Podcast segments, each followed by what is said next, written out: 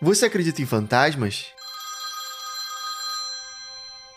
Tava na estrada e vi essa mulher, toda vestida de branco.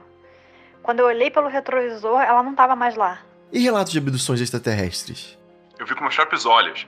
Era um disco voador enorme e jogava um feixe de luz para baixo.